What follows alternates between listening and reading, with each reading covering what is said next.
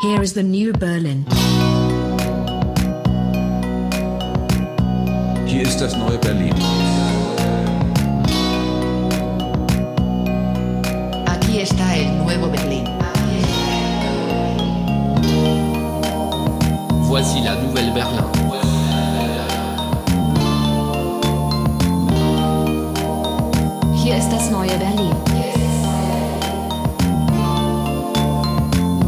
Und herzlich willkommen zu einer neuen Folge von Das neue Berlin. Bisher haben wir uns ja immer mit relativ simplen, bodenständigen, einfachen, konkreten Hands-on-Themen beschäftigt, nie wirklich in die Abstraktion gewagt. Heute wollen wir ein bisschen weitergehen, wollen, wollen in die Tiefen vordringen der Wirklichkeit, wollen wirklich die, die entscheidenden existenziellen, philosophischen und naturwissenschaftlichen Fragen stellen. Als ich neulich einem Kumpel erzählt habe, was wir heute zum Thema haben, hat er gesagt, oh Backe, verbrennt euch da mal nicht die Finger.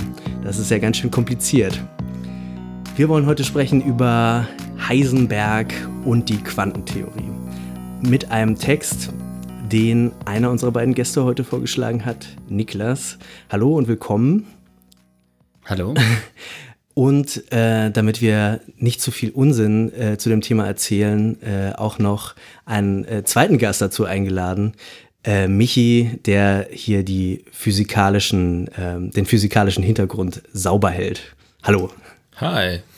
Ganz kurz zum Anfang. Heisenberg, das ist doch der Typ von Breaking Bad, oder? Heisenberg ähm, ist natürlich bekannt aus Breaking Bad als äh, großer Druglord, aber ähm, der eigentliche Heisenberg ist ein berühmter Quantenphysiker aus dem Anfang des 20. Jahrhunderts. Ähm, er hat äh, die Quantenmechanik damals entwickelt, mitentwickelt mit, mit drei anderen Leuten, mit Erwin Schrödinger und Paul Dirac. Und ähm, dafür haben sie dann auch in den 20ern den Nobelpreis bekommen ähm, Heisenberg, glaube ich, seinen eigenen und die anderen mussten sich ihren teilen. Ich bin nicht ganz sicher. Ähm, und ja, Heisenberg ist auch so eine ziemlich äh, kontroverse Figur, auch ohne Crystal Meth. Er ähm, hat dann im Uranverein versucht, für Adolf Hitler eine Atombombe zu bauen, zwischenzeitlich.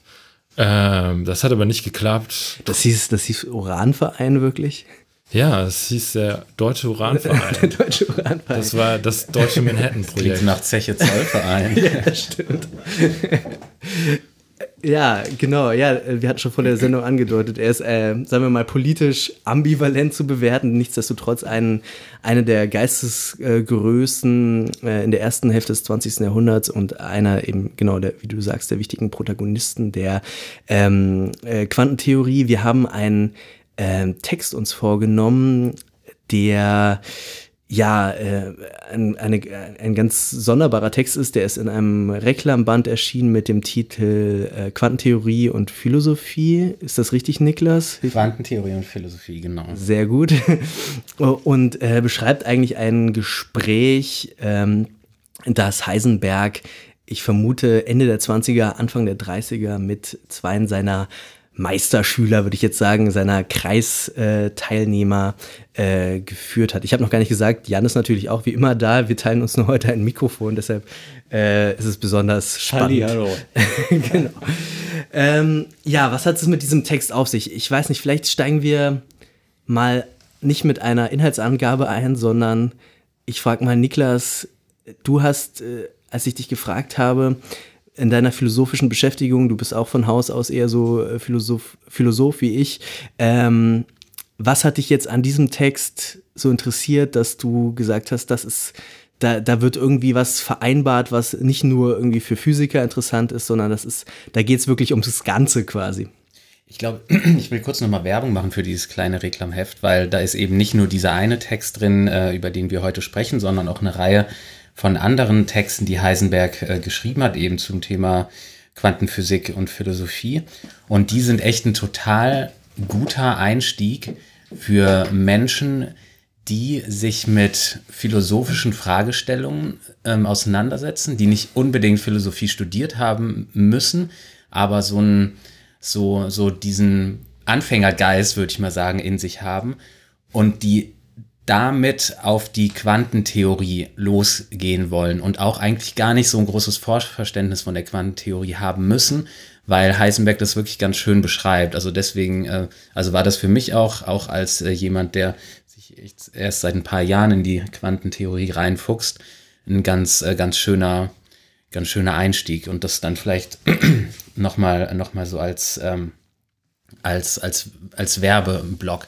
Und ähm, was mich halt einfach so fasziniert hat, äh, war, als ich mich äh, eben mit, mit Quantentheorie auseinandergesetzt habe, dass es ähm, ab einem gewissen Punkt ja nicht mehr einfach nur an die Beschreibung der Welt oder über die Beschreibung der Welt da draußen geht. So einen Eindruck kann man ja irgendwie in der Physik gewinnen oder so ein Bild kann man ja von der Physik haben. Ne? Wir gucken in die Welt und verstehen dann, wie das da so draußen funktioniert, wie die Teile angeordnet sind und wie sie sich verhalten und wie sie sich in der Zukunft verhalten werden. Vielleicht jetzt mal so ganz unwissenschaftlich gesagt, das ist vielleicht auch so eine Idee, wie die klassische Physik äh, funktioniert. Und ähm, mit äh, Einstein und der Relativitätstheorie kam ja, glaube ich, so der erste Bruch mit, mit diesem intuitiven Alltagsverständnis von Physik. Ja. Also zum Beispiel, dass ähm, die, die vier Dimensionen, in denen wir sind, die drei räumlichen und die zeitliche, äh, sich gegenseitig be bedingen. Also dass wir von der Raumzeit sprechen müssen und die Zeit eben nicht dieser unendliche Strahl ist, der immer weiterläuft, an dem wir uns lang hangeln, sondern dass äh, die Zeit sich eben verändert, ähm, abhängig davon, welche, welche, welche Massen einwirken. Ähm, und ich merke, du bist schon länger am, am Thema dran, was, äh, was die Relativitätstheorie meint. Oh, sorry, sorry, ich wollte dich nicht unterbrechen. Genau, und, und das, und, und das, ähm, und das hat mich dann einfach zu so, einfach dazu gebracht, dass äh, mir so anzuschauen, hm, das kommt dann ja irgendwann an so ganz grundsätzliche Begriffe äh, der Philosophie und des Denkens überhaupt. Und ich glaube, da geht der Text gleich auch hin, mit dem wir uns, uns beschäftigen wollen, dass ich einfach so dachte, hm, das ist ja, das, das geht wirklich ganz weit in die Tiefe und äh, äh, kommt dann wirklich zu der Frage, also was heißt es halt überhaupt äh, zu denken? Hm. Und es ist auch nett, dass der Heisenberg ähm, das auch so aufgeschrieben hat, oder? Ich weiß nicht, ob du da noch, äh, ob da, also ich habe das Buch selber äh, nicht gehabt, sondern jetzt nur den Text gelesen, aber ähm, das ist ja heute, wäre das ja eigentlich unüblich, oder? Dass so ein Physiker ähm, dann das nochmal so in solchen Geschichten, also wir kommen ja, glaube glaub ich, auf den Text noch dazu, dass das ja wirklich so ganz, also das, das kann man ja richtig so lesen, ne? Also jetzt nicht mehr nur, äh, also es gibt so einmal so die Sachbücher, wo dann der Versuch ist, ja, das zu erklären, wie das wirklich ist, aber hier sind das ja wirklich so richtig kleine Anekdoten fast, ne?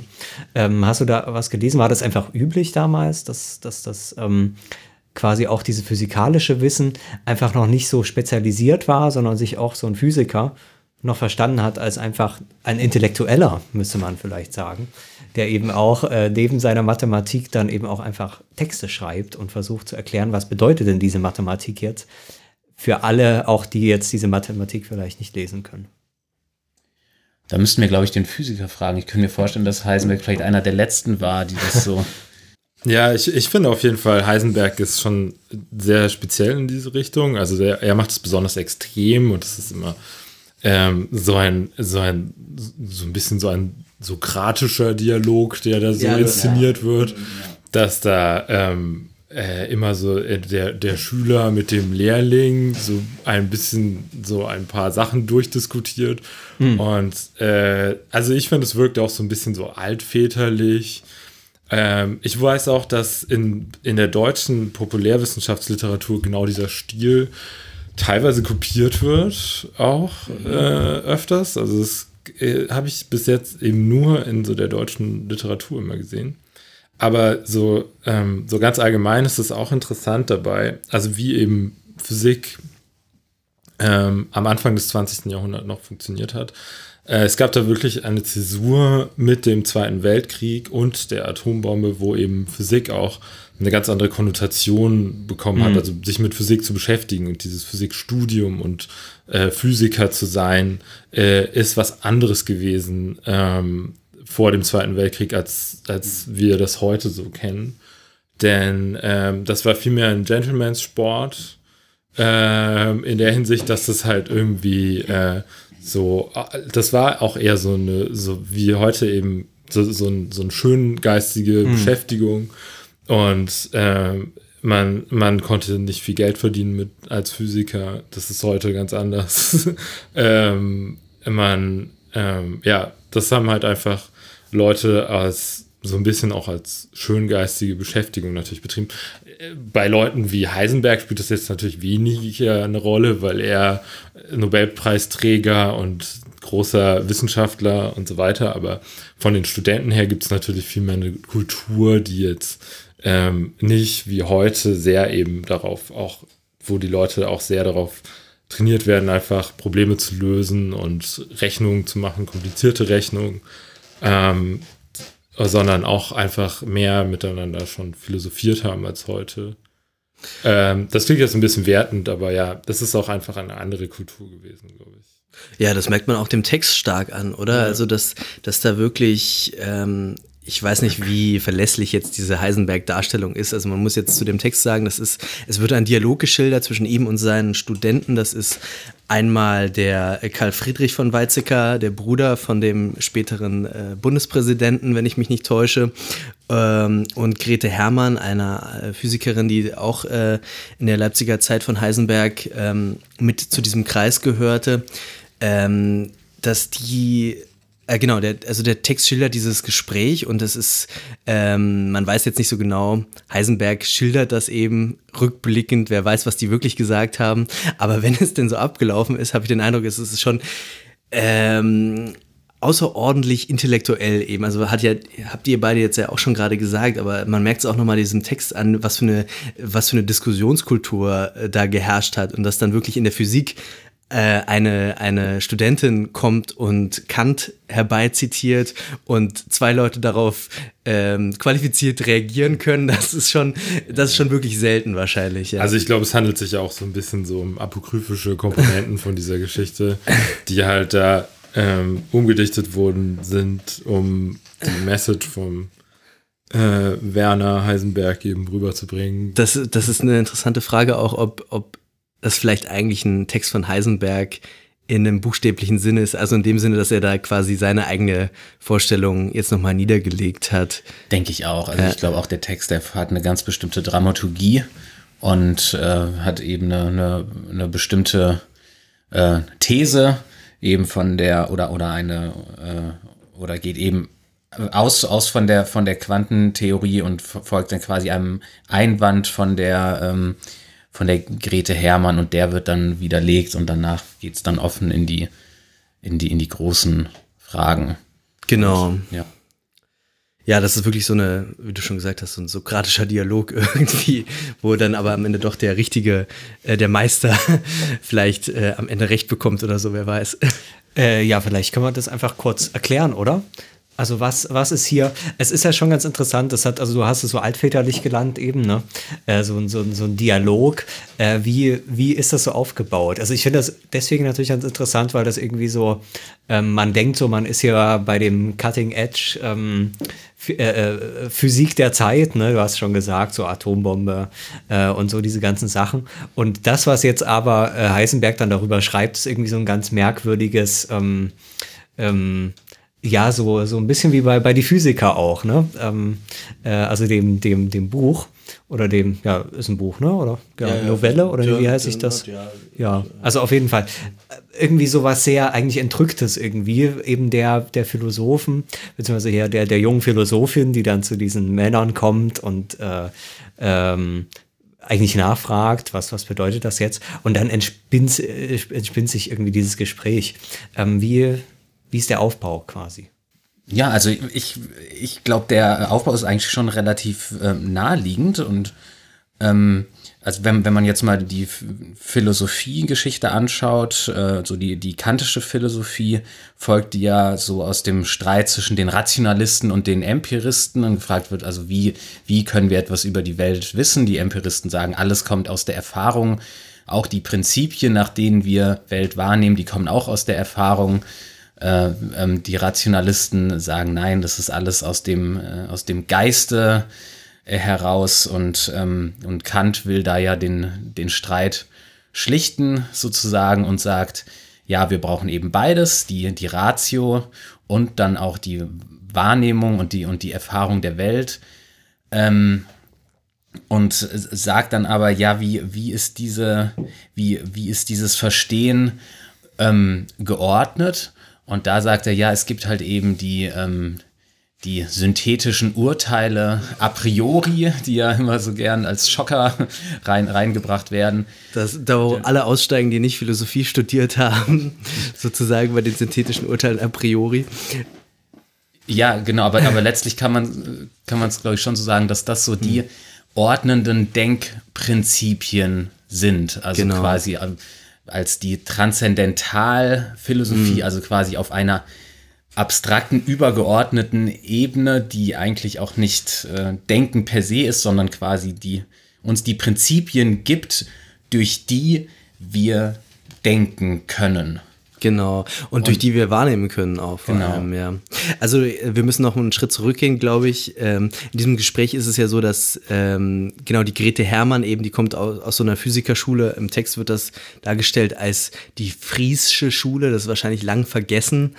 sie kommt aus einem Nelson, Nel, vom Nelsischen Nelsonschen Kreis, äh, die in der Tradition der friesischen Schule steht. Längst vergessene physikalische äh, Ideen wahrscheinlich, die, die dort äh, in, in, der Hinterhand stehen. Auf jeden Fall äh, sie eine Vollblut-Kantianerin, die sozusagen äh, äh, wortwörtlich aus der Kritik der reinen Vernunft zitieren kann, konfrontiert jetzt Werner Heisenberg. Äh, wie sieht es denn hier eigentlich aus? Also du machst hier Quantentheorie äh, und ähm, wir wissen doch aber von Kant, alles, was in wirklich, äh, was wirklich ist, was, äh, was uns in Erfahrung gegeben sein kann, steht unter den Gesetzen von Ursache und Wirkung. Du beschreibst jetzt hier Zustände, du beschreibst jetzt hier Phänomene, die lassen sich da nicht mehr so richtig einordnen was ist das, was ist eigentlich das Problem? Vielleicht Michi, was ist eigentlich das Problem? Wieso, was ist eigentlich das Problem mit diesen Elementarteilchen, diesen Quanten? Äh, was, was fällt eigentlich überhaupt alles unter diese, diese, dieses ähm, Etikett Quantentheorie? Welch, mit welchen Entitäten haben wir es da zu tun? Sind das vor allem Elementarteilchen? Ich meine, ursprünglich kommt das ja von, äh, von der, von den Licht, von der Problematik des Lichtes, dachte ich, die, die Quantentheorie her. Ist das richtig? Äh, ja, also die Entdeckung von diesen Quantenphänomenen ist äh, also ähm, von Max Planck Anfang des 20. Jahrhunderts. Und ähm, ja, also wie du eben schon sagst, also es gibt halt eben so und eigentlich ist das ja auch in der Popkultur bekannt, so dass halt Quantentheorien problematisch oder Quantentheorie so äh, erkenntnistheoretisch so ein bisschen problematisch ist. Also da gibt es eben verschiedene Arten und Weisen, das jetzt wieder zu beschreiben. Also hier in dem Text gibt es die eine äh, Variante, die eben besonders auf so statistische Interpretationen eben so. Wollen wir, wollen wir vielleicht kurz auf dieses Beispiel eingehen? Wir müssen jetzt, das jetzt nicht vorlesen, aber da geht es ja um dieses Radium-B-Atom. Ach so. Was ja. hat es mit dem auf sich? Also da, da, ähm, das, das weiß offenbar, ich weiß nicht, ob du es noch präsent hast. Wir, auch, wir können auch mal kurz in den Text reinschauen. Das ist das zweite Zitat sozusagen. Ich kann es auch mal kurz anlesen, wenn ihr Lust habt. Trauen wir uns doch mal. Nehmen okay. wir an, wir hätten es mit einem einzelnen Atom der Sorte Radium B zu tun. Es ist zwar sicher leichter, mit vielen solchen Atomen auf einmal, das heißt, mit einer kleinen Menge Radium B zu experimentieren als mit einem einzelnen Atom, aber prinzipiell gibt es wohl kein Hindernis. Äh, auch das Verhalten eines einzelnen solchen Atoms zu untersuchen. Dann wissen wir also, über kurz oder lang wird das Radium-B-Atom in irgendeiner Richtung ein Elektron aus, aussenden und damit in ein Radium-C-Atom übergehen. Im Mittel wird das nach einer knappen halben Stunde geschehen. Im Mittel wohlgemerkt. Aber das Atom kann sich ebenso gut schon nach Sekunden oder erst nach vielen Tagen umwandeln. Im, im Mittel heißt dabei, wenn wir es mit vielen Radium-B-Atomen zu tun haben, dann wird nach einer halben Stunde ungefähr die Hälfte umgewandelt sein. Aber wir können, und daran äußert sich eben ein gewisses Versagen des Kausalgesetzes, beim einzelnen Radium-B-Atom keine Ursache dafür angeben, dass es gerade jetzt und nicht früher oder später zerfällt, dass es gerade in diese Richtung und nicht in einer anderen das Elektron aussendet. Und wir sind aus vielen Gründen überzeugt, es auch äh, dass es auch keine solche Ursache gibt. Genau. Was hat es damit auf sich? Was soll der Quatsch? Und Moment mal, Radium-B-Atom äh, ist doch gar kein Lichtteilchen. Wieso gilt denn die Quantentheorie für ein Radium-B-Atom? Also die Quantentheorie gilt halt für alle Teilchen, die halt klein genug sind ähm, in der Hinsicht. Also ich mag an dem Beispiel nicht, dass es, dass es sich halt um irgendein so radioaktives Atom handelt, was halt so ein bisschen so suggeriert, dass diese Quanteneffekte in so einer schmuddeligen Ecke von der Physik zu finden sind, wo man irgendwelche Radioaktivitätssachen braucht. Der Mann war die, immer schon am Bombenbau. Die irgendwie abgedreht sind und so. Und da, also, was hier die, die, äh, der Punkt ist bei diesem Text ist, dass, dass es eben halt keine zuzuordnende kausale, äh, keinen kausalen Grund jetzt dafür gibt, dass dieses Atom in einem oder einem anderen Moment zerfällt. Also die Geschichte dazu ist, dass die, die Physik halt vor der Quantentheorie so wie so eine Rydberg-Maschine oder sowas funktioniert hat. Also diese Maschinen, wo wo man sich auf YouTube manchmal so Videos anschauen kann, wo eine Murmel dann so losrollt und dann irgendwelche Sachen umkippt und dann passiert so das nächste und so. Das halt alles so wie so mhm. in Hand von so, dass halt so die Welt ein, ein Uhrwerk ist, was irgendwie äh, ineinander greift und so und wo es verschiedene äh, auch so abstrakte Sachen wie irgendwelche Ströme und so weiter gibt, die sich halt gegenseitig bedingen, aber die alle mhm. irgendwie ineinander fließen und alles hat so seinen, seinen Ursprung und sein So die Ziel. Theorie des unbewegten Bewegers, ne? Äh, Was meinst du? Die Theorie des unbewegten Bewegers, da können wahrscheinlich andere mehr sagen, aber diese Idee, dass es irgendeinen gab, der also weil du dieses Beispiel mit dieser Murmelmaschine hattest, ja. ähm, Gott wäre dann quasi der, der Erste, der die erste Murmel angestoßen hat. Ja, und dann, ja. und dann hat sich alles so quasi von, das eine hat das andere bewegt und so weiter, entwickelt sich das dann. Genau, das wäre sozusagen so eine klassische Sicht auf, äh, auf Physik, die halt so, also wie das ja auch von Newton so ein bisschen angedacht wurde und da hatte er ja auch viele, viele Ideen oder das war ja auch schon bei den Griechen so ein bisschen so, dass man sich eben die Welt so vorgestellt hat, wie so ein, die Sterne, wie so ein Mobile, die halt ja auch, also die, die sich ja auch einfach, das ist ja auch sehr suggestiv, ja. Also mhm. die, das bewegt sich ja auch alles immer in so eindeutigen Bahnen irgendwie und es deutet alles so ein bisschen auf so ein Uhrwerk hin, was da eben im Hintergrund alles, ähm, alles so kontrolliert. Hier in dem Beispiel geht es eigentlich um die Halbwertszeit. Ne? Also, genau. ähm, und zwar mit dem Argument, weil du meintest schon, dass es sozusagen die statistische Interpretation der, der Quantenmechanik ist, ja. ähm, dass man zwar die Halbwertszeit bestimmen kann, aber nur als ein ähm, statistisches Mittel, genau. Ähm, ohne dass man jetzt sagen, ohne dass man sagen kann, die Halbwertszeit dieses Element besteht darin, dass es elekt äh, dieses Atom nach so und so viel Sekunden diese und diese Veränderung hat, genau. sondern man kann nur sagen, ähm, wir wissen nicht genau, warum sich dieses Atom so und so verhält. Aber wenn wir jetzt äh, eine Milliarde dort zusammenrechnen, dann sehen wir, okay, alle 30 Sekunden oder alle drei Milliarden Jahre ähm, ähm, passiert dies und das. Ähm, ja.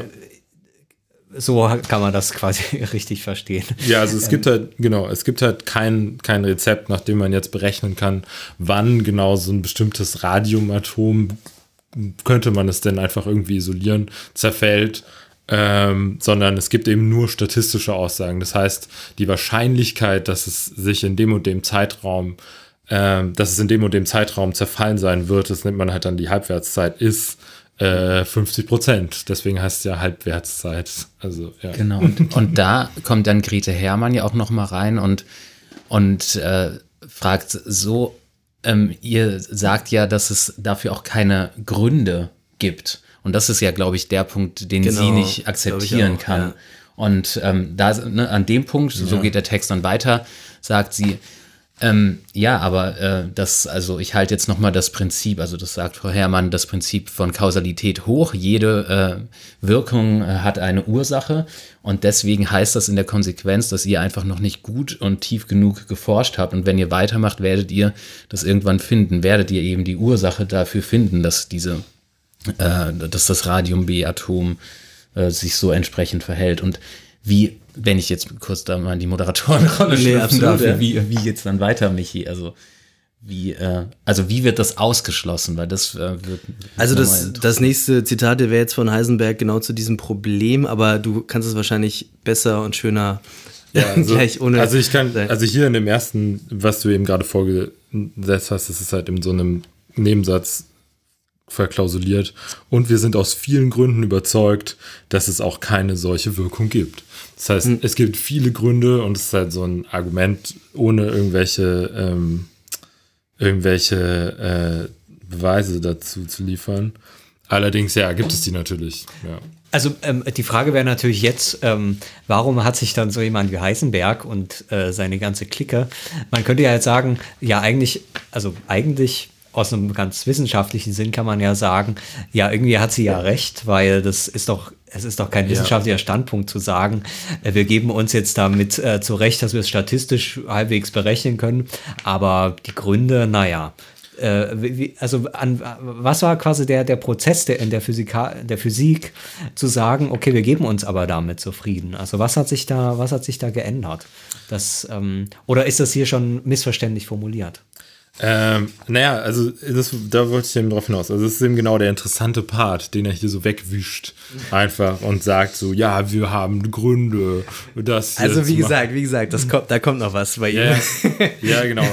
ähm, aber trotzdem ist das eigentlich genau das Interessante. Also es ist auch noch, die Metafrage ist ja auch sehr interessant, wie du eben sagst. Wie macht man überhaupt sowas, dass man äh, beweist, dass etwas unmöglich ist zu wissen? Also es Genau, gibt ja immer diese, diese äh, Beweise, dass, dass man äh, irgendwie nicht wissen kann, dass man etwas weiß. Also umgedreht ist, stellt man sich schon ziemlich schwierig vor, zu beweisen, dass man etwas nicht weiß. Aber ähm, Oder nicht wissen kann per se und Nicht niemals wissen wissen kann, kann, genau. sozusagen. Ja, und es funktioniert natürlich auch nur bedingt. Also man nimmt natürlich auch wieder a priori andere Annahmen dann zur Hand und sagt dann unter diesen vernünftigen Annahmen, die wir halt brauchen, also ähm, ja, das sind dann so, das sind so ganz, ähm, das sind eben sehr äh, ähm, äh, vertrauenswürdige Annahmen. Also zum Beispiel, dass unser, unsere, unser Erlebnis vom Universum nicht komplett orchestriert ist. Und das ist sozusagen eine universelle, dass wir sozusagen in einer universellen ähm, äh, Verschwörung leben, wofür, wo uns sozusagen ein Theater vorgespielt wird, dass sozusagen diese statistischen Prozesse uns vorgespielt werden, sondern dass es halt wirklich ein, ein, ein generisches Szenario ist, so was wir da sehen. Und ähm, ja, also er erklärt ja hier auch noch mal mehr dazu jetzt zu diesem Argument.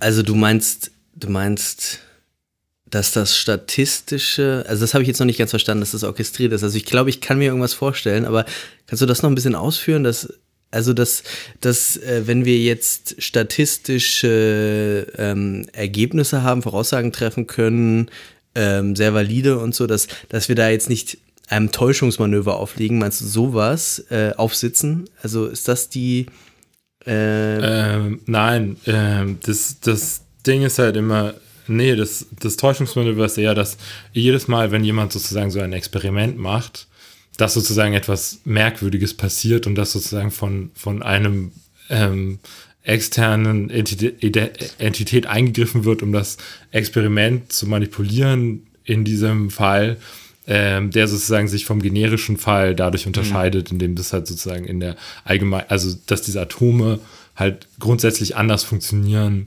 äh, in, in der Allgemeinheit, in unserem Körper, im, äh, im Alltag, äh, als wenn man sie tatsächlich wissenschaftlich untersuchen möchte und solche Experimente eben durchführt. Das ist zum Beispiel eine, eine Annahme, die da reinfließt. Also das und heißt- es gibt, also es ist schon eine sehr, sehr, ähm, ja, sehr laxe Annahme, finde ich da erstmal.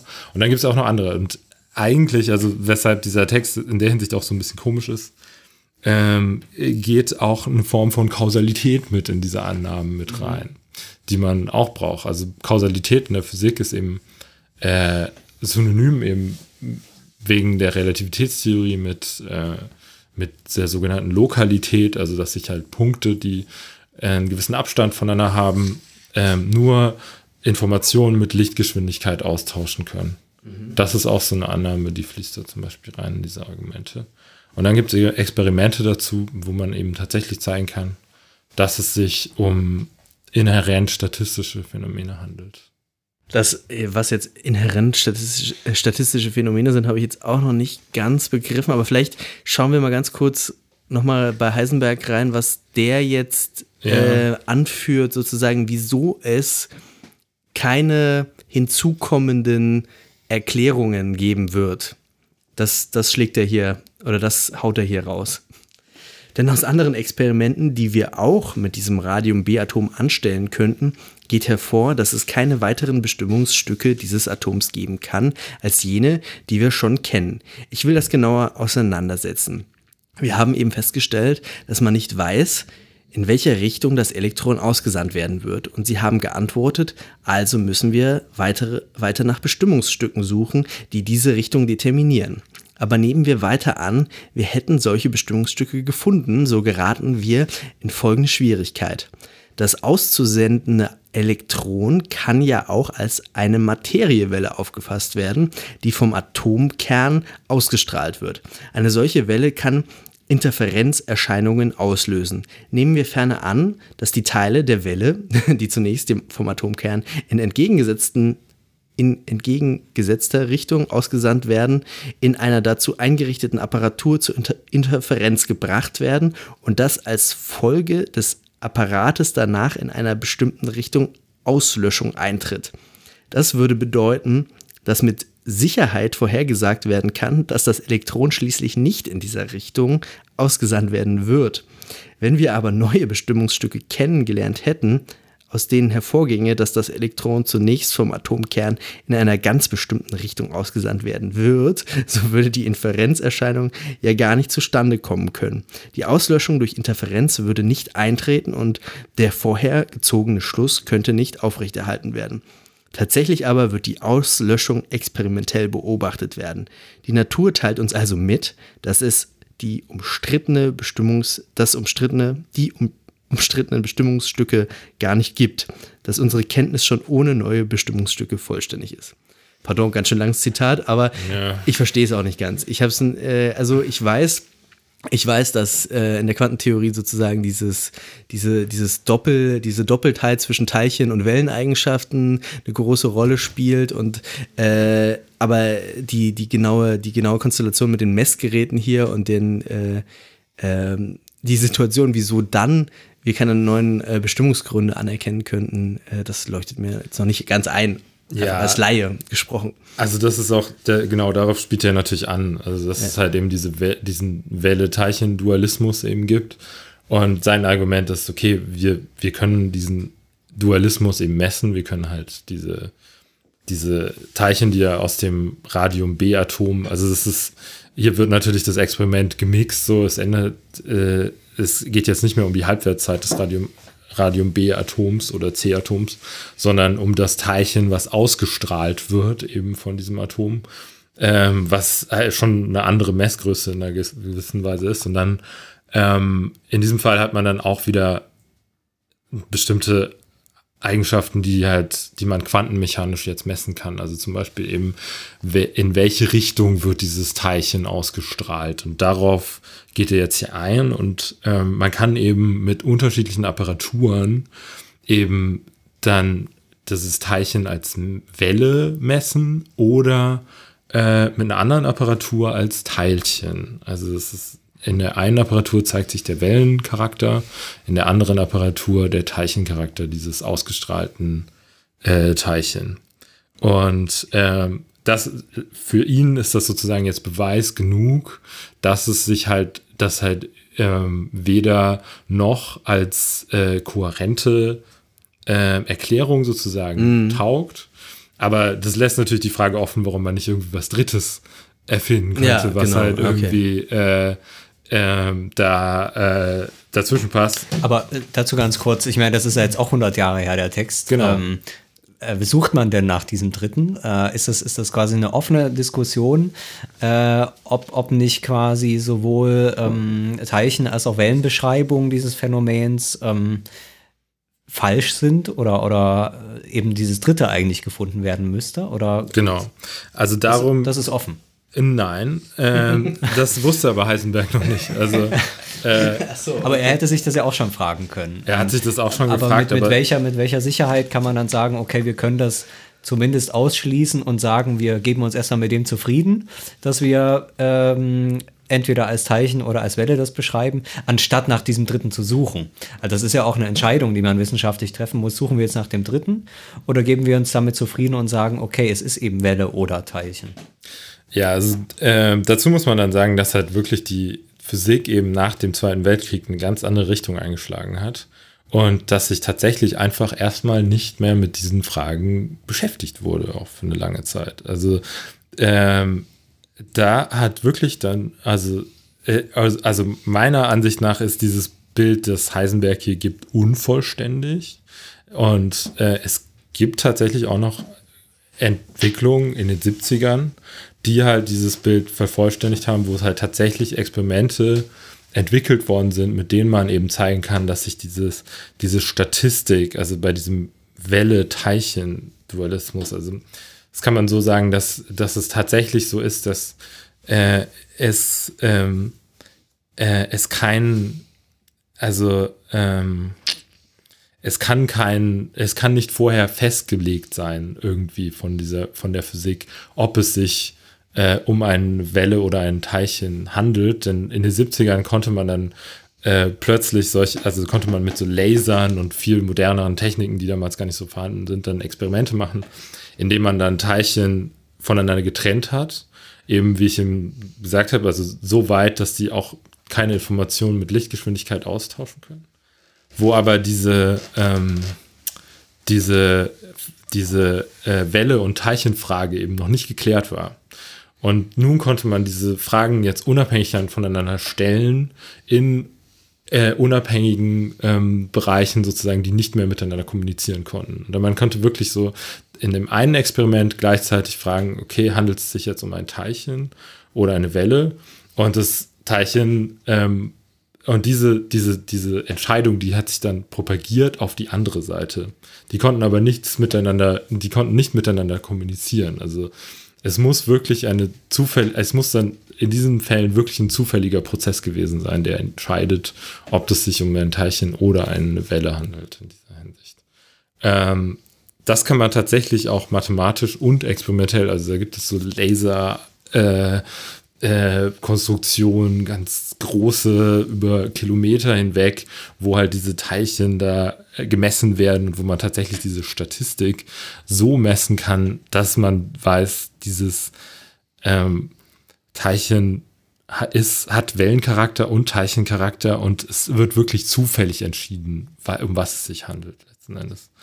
Ähm, in diesem Text hier hat er aber keine ähm, geht er da nicht so richtig drauf ein und wieselt sich da aus dem ganzen, aus der ganzen Misere so ein bisschen raus.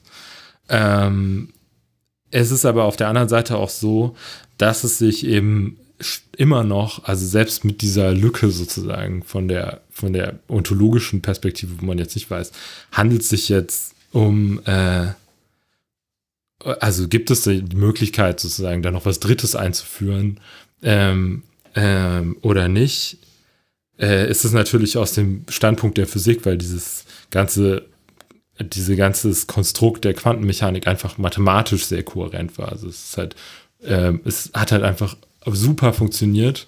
Und was hier eben mit diesem Radiumatom nicht so richtig rüberkommt, ist, dass die Quantenphysik wirklich ähm, unglaublich viele Probleme auch gelöst hat, die halt vorher sehr mysteriös waren, was die Physik angeht. Also das halt, weil man hat Atome überhaupt nicht verstanden, wie die überhaupt funktionieren. Wenn man sich das heute mal vorstellt, ähm, da weiß man irgendwie, dass Planetensysteme, wie die funktionieren, dass halt irgendwie die, die Erde um die Sonne kreist und so. Und damals hat man sich Atome auch so vorgestellt, dass irgendwie der Atomkern da irgendwo ist und dann kreist das Elektron darum.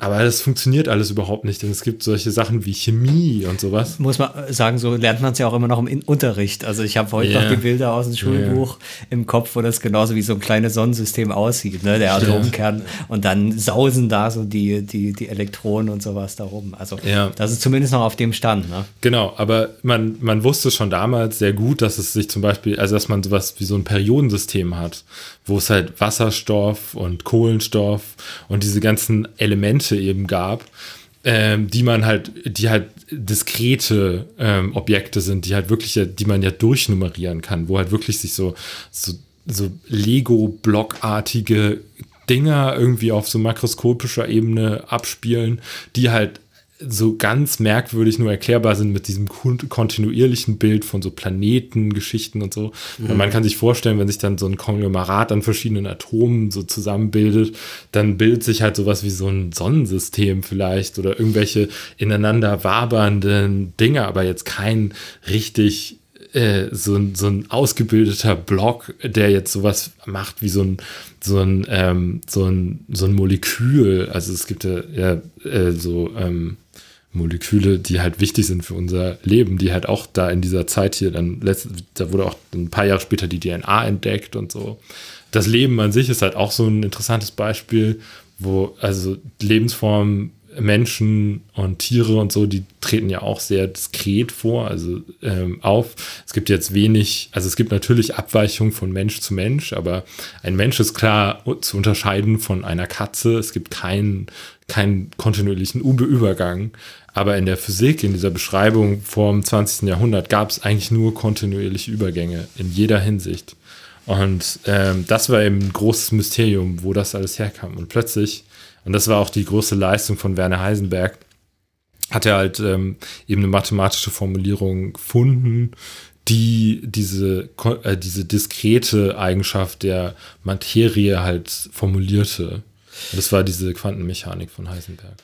Also es ist ja offenbar, wie du es beschreibst, und ganz offensichtlich so, dass die Quantentheorie bestimmte Erklärungslücken geschlossen hat, äh, gleichzeitig äh, empirisch, experimentell unglaublich erfolgreich ist. Ich glaube auch zum Beispiel, ich weiß jetzt nicht, ob es die Relativitäts- oder die Quantentheorie ist, aber beim GPS braucht man, glaube ich, die Relativitätstheorie und äh, bei der, äh, die Quantentheorie ist ja auch durchaus in äh, ganz verschiedenen Kontexten sicherlich äh, schon angewendet.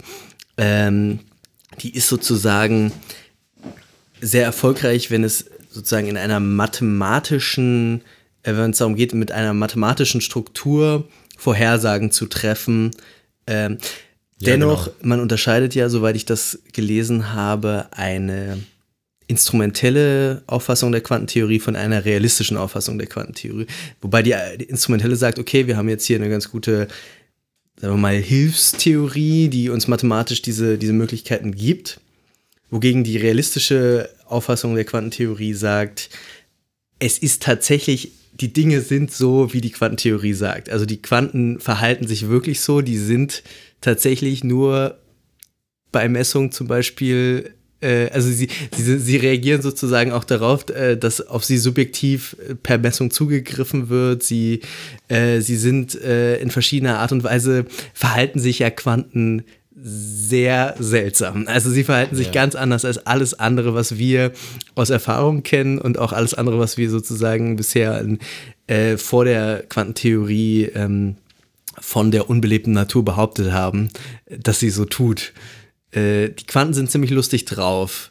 Wie, wie, wie siehst du denn das eigentlich? Also ist das, ist das für dich eine, eine Theorie, die sozusagen eine, eine äh, plausible, ähm, haltbare, ähm, nicht, mehr, nicht mehr zu verbessernde Theorie der Wirklichkeit eines bestimmten Ausschnitts der Wirklichkeit darstellt? Oder ist sie eher sowas wie eine, eher nur auf der mathematischen Ebene eben äh, hilfreiche Konz äh, Konstruktion?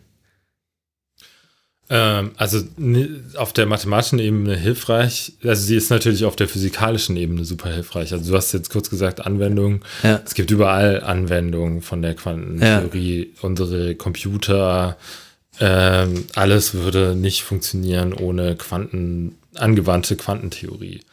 Ähm, die ist super hilfreich. Ähm, und naja, also die, der interessante Part ist jetzt in der Hinsicht, äh, von, also der Input von der Philosophie, der dann ja auch kam in den 20ern, ist, dass ähm, wir halt eigentlich von so einer physikalischen Theorie vielleicht gar nicht sowas brauchen, dass wir gar keine objektive Realität so richtig brauchen. Und da, also vielleicht sollte ich an der Stelle nochmal sagen, also was ich da jetzt, was du eben gerade sagst, mhm. so Quantenmechanik ist abgefahren und so. Mhm. Ähm, das kommt hier in diesem Beispiel halt auch relativ schlecht rüber. Äh, diese abgefahrenen Elemente, jetzt sagt man, okay, man muss jetzt, man hat jetzt keine kontinuierlichen ähm, Geschichten mehr und man muss irgendwie mit Statistik arbeiten bei diesen Messungen. Das ist ja vielleicht jetzt auch gar nicht so schlimm.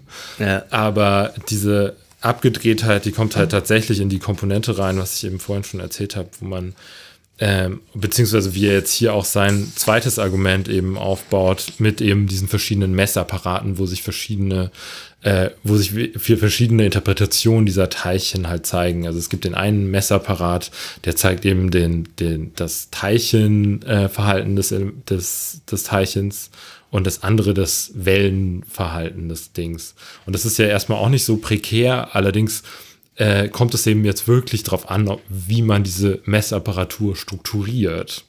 Und man könnte jetzt auch sagen, es gibt äh, die eine Person, die schaut sich jetzt das Teilchen als also dieses Experiment als von der Teilchenseite an und die andere, die schaut sich die von der Wellenperson, äh, von der Welleninterpretation an. Und ähm, ich als Dritter äh, frage jetzt sozusagen einen von diesen beiden Personen, so, ja, was sie denn von diesem Experiment halten. Und ich müsste sozusagen auch wieder als weil ich ja der Beobachter bin von dem Überexperiment sozusagen, müsste ich jetzt auch wieder Quantenmechanik anwenden, weil ich sozusagen selber wieder ein Experiment mache mit zwei Menschen, die ja nun auch in diese ganze Quantenmisere mit reingezogen werden. Und für die ich jetzt auch wieder irgendwelche statistischen äh, Spirenzchen lösen müsste. So. Also das Problem bei diesen Messapparaturen ist halt immer, dass halt der, der Beobachter immer mit rein, also schlussendlich eine sehr wichtige Rolle übernimmt, äh, bei, dadurch, dass er eben die Messapparatur zusammenstellt. Und ähm, das ist halt auch so das Bizarre dabei. Also, das ist halt, dass einfach die Interpretation abhängig ist davon, wer das Experiment macht und wer, mhm. ähm, wer sozusagen das Subjekt ist und mhm. wer das Objekt.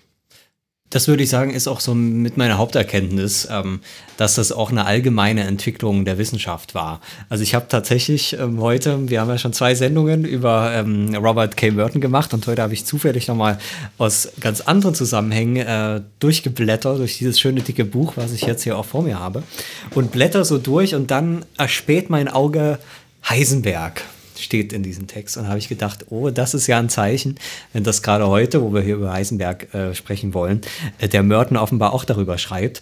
Ähm, und äh, er beschreibt dort halt genau dieses Prinzip in der Soziologie, um dann an, am Ende zu sagen, nach allem, was ich verstehe, der Physik, gibt es da keine Analogie zur Physik, aber trotzdem, das Problem ist das ähnliche. Also er schreibt das in Bezug auf die, auf die ähm, äh, Möglichkeit, dass Soziologie vorhersagen kann, wie sich die Gesellschaft entwickelt. Und er sagt, dass es eigentlich äh, deswegen nicht geht, weil, ähm, und das finde ich eigentlich ganz nett, ähm, weil eben so, weil die Soziologie eben selbst in der Gesellschaft ist und eben nicht außerhalb, ähm, ist sie Teil des Prozesses, den sie vorhersagen will. Das heißt, das bedeutet, in dem einen Fall ähm, äh, hat sie dann ähm, die Möglichkeit, um als Vorhersage zu gelten, kann sie äh, in die Öffentlichkeit gehen und sagen, so und so wird sich die Gesellschaft entwickeln. Aber wenn sie in der Öffentlichkeit ist, dann wissen alle davon, dass es diese Vorhersage gibt.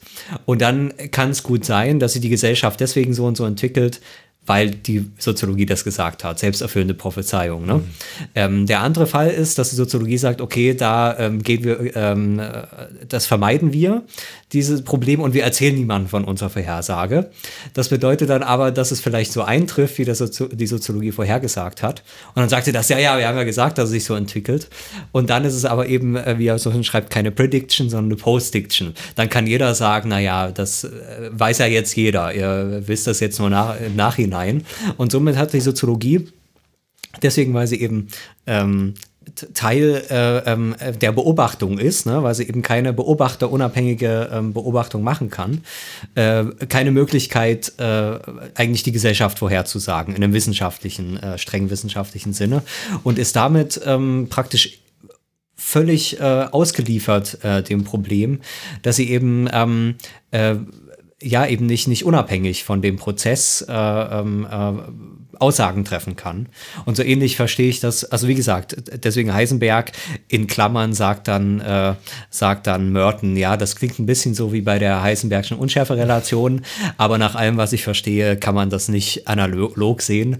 Ich würde jetzt mal sagen, vielleicht kann man es doch analog sehen. Zumindest das Problem, dass es eben keine beobachterunabhängigen äh, Messwerte gibt, ja. sondern dass, dass ich quasi Teil des Experiments bin und das entscheiden muss. Nehme ich jetzt dies oder nehme ich das? Ich sehe da ehrlich gesagt auch erstmal kein Problem, aber vielleicht geistesgeschichtlich kann man da, darin ein Problem sehen, weil sowas wie Newtonsche, äh, Newtonsche Physik oder auch frühere Formen von, von von das, was vor der Soziologie war oder das, was vor funktionaler Analyse war, ja nicht davon ausgegangen ist, ne? sondern sagt man, das existiert alles unabhängig von mir. Mhm. Äh, und meine Beobachtung ist eigentlich genau genommen keine Beobachtung, sondern es ist halt nur eine, ein Anschauen quasi dessen, was schon da ist. Ähm, ich glaube, das ist da schon eine, eine, eine, ähnliche Entwicklung, die es da an der Physik und, und hier auch dann in der Soziologie gibt. Ist das Spekulation? Ist das vielleicht auch falsch? Oder? Also ich finde, das ist halt, ähm, also, also das, was wir hier in dem, in dem Text erfahren, ich finde, das ist immer, also ich finde, man kann da so die ähm, Quantenmechanik so ganz gut irgendwie kaufen und sagen, ja, okay, das sind die, äh, das ist quasi die Welt der, der Elementarteilchen und dann kann man sagen, okay, im Alltag äh, kann man es halt nicht verstehen, im, im alltäglichen Leben müssen wir auch nicht, weil es auf unserer Ebene nicht, nicht erfahrbar ist. Aber in der Philosophie ist es ja schon ein Problem, weil Philosophie hat ja den Anspruch, ähm, würde ich jetzt mal so sagen, alles zu verstehen. Also wirklich alles geistig ernst, ernst zu nehmen. Und ich finde, da sind diese beiden Punkte, dass es ähm, keine vollständige Objektivität gibt, also dass wir nicht ähm, jetzt äh, ähm, sagen können, so sind die Dinge an sich, weil es hängt immer von dieser ähm, Beobachtungssituation ab, das sagt uns ja die Quantenmechanik. Also das können wir nicht. Und wir können auch nicht ähm, definitive Aussagen über die Zukunft machen. Und, und das ist ja ein ziemliches Problem für, für Theorie überhaupt, weil so äh, würde würd ich sagen, ist ja auch Philosophie eigentlich entstanden, dass es darum geht, einmal Welt oder den Menschen zu verstehen, so wie er ist, und zwar objektiv, um dann zu sehen, so wird es sein. Und das sind jetzt ja beides Sachen, die ähm, die, die Physik, äh, die, die, die, die Quantenphysik in, in Bedrängnis bringt. Und ähm, also ich finde, man muss natürlich nicht den Standpunkt vertreten, dass, ähm, dass man philosophisch auch nicht mehr davon ausgehen kann, dass es sowas wie feste Aussagen irgendwie oder allgemeingültige Aussagen gibt. Aber ich finde, das ist schon so ein, so ein Indiz dafür, sich, sich, sich mal so zu überlegen, was heißt das dann überhaupt für, äh, für Philosophie noch, wenn wir diese, wenn wir diese Objektivität nicht mehr haben. Also und auch, ähm, und zwar nicht nur über die Welt und über den Menschen, sondern auch äh, so theoretische Gebäude, die was über über den Menschen sagen. Man könnte die Frage vielleicht auch noch anders aufrollen. Also wenn man jetzt doch noch mal kantianisch denken wollte, so wie eben dass das Thema dieses dieser Debatte dort ist. Bei Kant ist es ja so, dass wir quasi auf gewisse Weise gezwungen sind, unsere Wirklichkeit in dieser Art und Weise zu interpretieren, also weil das eben synthetische Sätze a priori sind, die sind Bedingung der Möglichkeit unserer Erfahrung von der Wirklichkeit. Das heißt, wir können gar nicht anders, als unseren, unsere Lebenswelt so zu sortieren, dass wir, dass Dinge kausal aufeinander wirken. So erfahren wir ja auch alle die Wirklichkeit. Wenn ich mit dem Auto irgendwo gegenfahre, wird das nicht nichts verursachen, sozusagen. Irgendwie Energien äh, setzen sich fort, äh, äh, ähm, ähm, äh, wenn Massen aufeinander prallen, passiert irgendwas. Wenn ich nach dem Glas greife, passiert irgendwas. Wenn, wenn, wenn irgendwas runterfällt, passiert irgendwas. Also sozusagen unsere gesamte äh, Wirklichkeitserfahrung ist ja durchaus äh, sehr kausal strukturiert, eben in Ursache-Wirkungsverhältnissen. Es ist auch gar nicht so, man muss ja jetzt auch gar nicht so einen Mechanismus irgendwie sagen, das Weltuhrwerk oder so, aber es ist ganz offensichtlich, dass unsere Erfahrung eben äh, auf Grundlage von äh, Kausalitätsunterstellungen sortiert und geordnet ist und äh, durchdrungen ist. Also wenn wir, vielleicht müssen wir es nicht ganz so stark machen, aber ich glaube, wir alle denken noch im Alltag sehr Newtonsch, Newton-mäßig sozusagen über die Wirklichkeit nach. Wir, wir denken nicht über die, die vierdimensionale Raumzeit nach und wir denken nicht äh, über äh, Quantenverhalten nach, die, die auf magische Art und Weise ihre, ihre, ihre Teilcheneigenschaften in Welleneigenschaften äh, verwandeln und äh, nicht, äh, nicht gleichzeitig in verschiedenen was weiß ich, räumlich und zeitlich gemessen werden können oder was auch immer. Also, äh, sondern wir, wir leben eben in einer Wirklichkeit, die genauso ist, wie eben tatsächlich Newton und Kant sie beschreiben. Ähm, bedeutet das irgendwas für Niklas schüttelt schon die ganze Zeit den Kopf, während ich rede, als wäre jedes Wort falsch. äh, was bedeutet das sozusagen, wenn wir da wir ja nicht nur nicht ganz unerheblich sind für diese für diese Geschichte der Wirklichkeit, weil wir eben genau die Leute sind, diese die diese Wirklichkeit interpretieren, auch mit der Quantentheorie.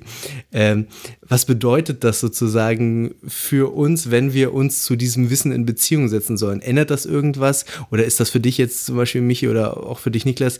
Ist das kann man das irgendwie als Wirklichkeit abspalten? Ich glaube, Jan würde jetzt einfach sagen, okay, was ist ich, systemtheoretisch gedacht, okay, das, die Wirklichkeit zerfällt einfach in un, unendlich viele Interpretationszusammenhänge äh, und äh, so war es schon immer und da, da gibt es nichts dran zu rütteln.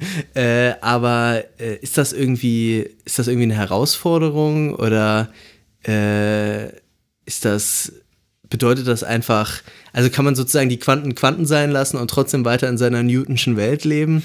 Ist das, ist das möglich vielleicht? Oder also wie radikal ist dieser, ist dieser Umbruch, wenn man den Menschen als das erkennende Subjekt dieser Wirklichkeit mitdenken möchte?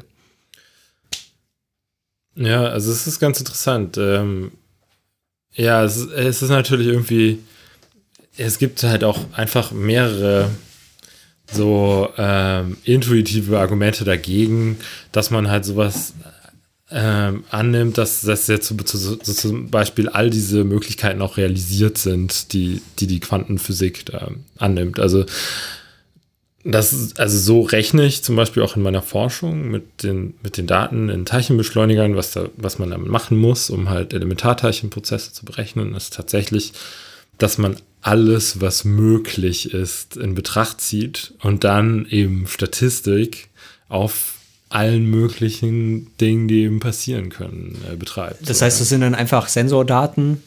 Äh, also ich weiß nicht, wie, ich habe ehrlich gesagt nie durchgelesen, wie so ein Teilchenbeschleuniger aussieht, aber da kommen dann einfach 100 verschiedene Sensoren oder ja. so und die geben dann irgendwelche ähm, Werte aus, so 1000 Zahlen der Sekunde und dann rechnet man damit.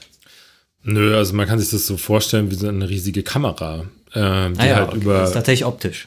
Oder? Nö, ist nee, nicht optisch. Nee, nee, nicht optisch. Es geht über Elementarteilchen, die da eben drin gemessen werden. Aber die werden dann mit ähnlichen Prinzipien wie die Photonen, was halt auch Elementarteilchen sind, in der Kamera gemessen werden. Also mit, ja, eigentlich mit den, mit relativ gleichen Prinzipien werden die in Teilchenbeschleunigern, wie zum Beispiel in ähm, CERN in Genf, äh, Protonen eben aufeinander geschossen und äh, die werden halt mit in hohen Geschwindigkeiten zur Kollision gebracht. Und in diesen Kollisionen ähm, gibt es dann eben Elementarteilchenreaktionen. Und da kann man eben diese quantenmechanischen Theorien überprüfen, weil, ähm, was man dann macht, ist eben, man rechnet halt alle möglichen verschiedenen Varianten, die, die passieren können in diesem Prozess, in diesem Moment, in dem sie miteinander kollidieren, diese Protonen und rechnet deren Statistik aus im, mit den Gesetzen der Quantenmechanik. Aber, aber die Zahlen, die du dann in deiner Software hast, du, also was sind das für Zahlen? Wo kommen die her? Ja, die kommen tatsächlich aus den Teilchenbeschleunigern. Also die werden halt da gemessen. Aber aus welchem Sensor, also was, also was misst der Sensor? Ist das irgendwie ein Ja. magnetischer ähm, Sensor oder was? Ähm, Also was misst die, der die eigentlich? Sensoren, die funktionieren so, dass die auch genau eben wie in deiner Kamera, ähm, die, da kommt Licht auf ein elektrisches, mit, auf ein metallisches, also ein Halbleiter nennt sich das. Und ähm, durch diesen, durch dieses Licht wird eben in dem Halbleiter ein kleiner elektrischer Impuls ausgelöst. Und in diesen Teilchenexperimenten wird das Ganze noch so ein bisschen extremer gemacht, weil dann, weil dann durch hohe Spannungen wird es eben so empfindlich dann gemacht, weil dann halt so eine Art so eine so ein Explosions äh, so, so eine Art Katapultmechanismus halt da so äh, konstruiert wird, wo dann halt nur ein ganz kleiner Anstoß reicht, um so einen riesigen elektrischen Effekt, also verhältnismäßig riesig, so dass man den eben tatsächlich messen kann durch das kleine Teilchen, was da vorbeifliegt, ähm, ähm, zustande kommt. Und dann kommt so eine ganze Kaskade von solchen ähm, solchen Reaktionen kann man dann eben auch wieder messen, weil es halt so einen kleinen Effekt dann nur hat. Und ähm, das übersetzt sich halt einfach in so eine in so eine Kamera, die halt einfach eine extreme Genauigkeit Ja, hat. ja. Und ja, das äh, und gleichzeitig misst man jetzt auch nicht äh, nur äh, macht man nicht nur ein Foto von ein so einer Reaktion, sondern man hat sozusagen eine Belichtungszeit von mehreren Jahren. Und ähm, Echt? ja. also Okay. diese Daten, die man hat, die sind halt alle, das ist, äh, man macht halt diese Reaktion immer wieder, man misst diese Sachen immer wieder. Und dann ähm, rechnet man, also es ist wie, als würde man halt unendlich oft mit einer extrem schlechten Kamera ein Bild von etwas, was sehr, sehr weit entfernt machen und halt irgendwie aus der Statistik von den, von den Bildern ähm, dann zurückrechnen, was, was für klein, also als würde man dann halt irgendwie mit seiner Handykamera versuchen, einen Menschen auf dem Mond zu fotografieren oder irgendwie solche Spirenzchen, kann man sich da Vergleiche ausdenken, aber es ist gar nicht so, ähm, so, es ist gar nicht so entfernt, weil ähm, ja, es geht halt einfach um ähm, immer diese Sensoren, die halt dann immer wieder aktiviert werden und die Auflösung ist einfach zu schlecht, so, um diese Elementarteilchen tatsächlich zu sehen. Also zumindest die, die interessanten Elementarteilchen. Es gibt natürlich Elementarteilchen, die kann man ganz gut sehen, da auch mit der heutigen Technik. Äh, es gibt welche, die hat der Werner von Heisenberg schon ähm, da auch in so kleinen Experimenten sehen können und so. Und ja, heute wissen wir halt zum Beispiel viel mehr über diese Dinger, dass es dieses Higgs-Boson gibt und solche Sachen, das jetzt vor. Das ist ja noch ganz frisch, ne? Genau, also ja, ist schon auch wieder sechs Jahre Oder her. schon sechs Jahre, ja. Ja. Ja, naja, auf jeden Fall, weil du ja gesagt hast, ähm, das wäre kein Problem, würde ich sagen, ja klar, ist kein Problem. Also auch die Physiker am CERN, äh, die brauchen jetzt keine Teilchenbeschleunigung, um auf Arbeit zu kommen, sondern die nehmen halt äh, entweder ähm, die Straßenbahn oder die haben irgendwie ein Auto und da ist ein Verbrennungsmotor drin und der Verbrennungsmotor muss jetzt auch nichts äh, von der Quantenmechanik wissen. äh, also das, das, das wäre, glaube ich, immer mein Punkt, aber ähm, klar, der eigentliche Punkt ist dann für die Philosophie. Ne? Also für die Philosophie ist es schon ein Problem. Ähm, äh, für, für, die, für die Menschen, für, für den Alltag, da würde ich ja, glaube ich, zustimmen. Klar, in, im Alltag, also ich sag mal so, Klar hat das dann Kant gut auch geschrieben, aber man muss jetzt auch kein Kant gelesen haben, um durch den Alltag zu kommen. Ähm, äh, aber andersherum hat er gut auf, sicher gut aufgeschrieben, ohne dass ich jetzt Kant genau kenne, ähm, mit welchen impliziten Annahmen man durch den Alltag kommt. Ähm, ich würde sagen, er hat auch vieles davon nicht auf, aufgeschrieben mit, mit den impliziten Aufnahmen, in, in, mit denen man durch den Alltag kommt. Das hat dann die Phänomenologie, Phänomenologie später gemacht. Ähm, äh, mit, mit, mit so schönen Experimenten zu sagen, okay, ähm, wenn ich jetzt einfach sage, Anna steht äh, zu Hause und kocht ein Ei oder sowas. Was muss ich dann alles an Wissen haben, um, um diesen Satz zu verstehen? Und da kann man natürlich äh, tausend Seiten drüber schreiben, weil man vom Hundertsten ins Tausendste kommt. Das ganze implizite Wissen, was darin steckt, nur damit ich diesen einen blöden Satz verstehe. Das hat jetzt Kant nicht gemacht, weil er noch keine, wahrscheinlich noch keine Vorstellung von Praxis hatte, aber ähm, äh, das nur als Randnotiz, ähm, um, um nochmal auf die Philosophie zu kommen, die hat eben ein Problem äh, natürlich damit, weil sie ja eben doch mit diesen, mit diesen objektiven Größen umgeht. Ja, aber ich würde sagen, die äh, Philosophie ist jetzt nicht so ganz naiv und sagt irgendwie, ja, ja, das muss jetzt alles für immer wahr und objektiv und so, und so weiter sein. Und wir beschäftigen uns hier mit Fragen, die eh kein Mensch interessieren, sondern die Philosophie stellt eigentlich relativ simple Fragen wie, können wir ein ganzheitliches Bild, ein ganzheitliches Verständnis unserer Wirklichkeit haben, ähm, sagen, was darin vorkommt, deren Regeln angeben, können wir sie sozusagen vernünftig durchdringen. Ähm, das ist ja schon eine Frage, die quasi auch der Geist der, den Geist der modernen Naturwissenschaften bestimmt. Und in diesem Sinne würde ich dann sagen, muss die, äh, die Physik sich vielleicht auch die Frage zumindest stellen lassen, sind wir mit einer Theorie zufrieden, die zwar gute mathematische Vorhersagen trifft und technische Entwicklungen ermöglicht, deren ontologische oder realitätsbezogene äh, Beschreibungen wir aber irgendwie nicht so recht denken und verstehen können. Vielleicht können wir sie doch verstehen. ja, also das, das, das, also was du eben sagen willst, wir haben eben keine Physik von einer Objekt, die eine objektive Ontologie ähm, gibt. Also das hat halt eben, das hat halt die Physik da halt leider verloren mit dem, mit der Entwicklung der Quantenmechanik. Und das ist auch wirklich ein Leider, weil man hätte das schon auch ganz gern. Also es gibt auch viele Probleme, die sich da aufspielen. Also es ist halt erstmal philosophisch natürlich, hat man dadurch Probleme, weil da gibt es halt dann diese ganzen Solipsismus-Ideen, die man erstmal irgendwie in den Griff kriegen muss, philosophisch. Und auch physikalisch ist es halt aufgrund, also von so ein paar Überlegungen immer so ein bisschen problematisch. Also, ähm, wenn wir halt alle einfach nur so, ähm, also diese Vorstellung, dass wir halt alle so Statistik, also das ist halt alles, was halt irgendwie in dieser Quantenstatistik eben möglich ist, auch in einer gewissen Art und Weise real ist. Und äh, wir halt alle immer so Blips sind in so Statistikgeschichten und sozusagen nur für uns selber halt ähm, uns kommt halt irgendwie ein kleiner Ausschnitt von dieser, von diesem ganzen, äh, von diesem ganzen statistischen Mischmasch so ein bisschen real vor. Aber es ist alles sozusagen nur so eine Illusion, weil wir halt eben kurzzeitig Beobachter sind von irgendwas und außerhalb von unserer Beobachtungssphäre ist alles sozusagen einfach ineinander vermorft in dieser quantenmechanischen, dual, dualen Art und Weise. Und das ist halt, halt das Problem, dass ähm, dass unsere Welt halt eigentlich zu kohärent ist für sowas. Also dass es halt zu viel, äh, dass es halt zu viel Struktur gibt.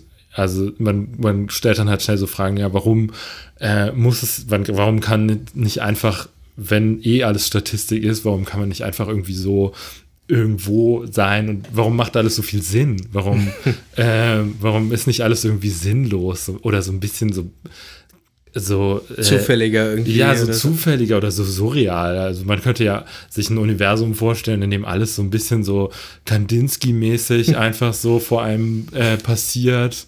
Und ähm, das wäre ja auch irgendwie völlig akzeptabel, so, ja.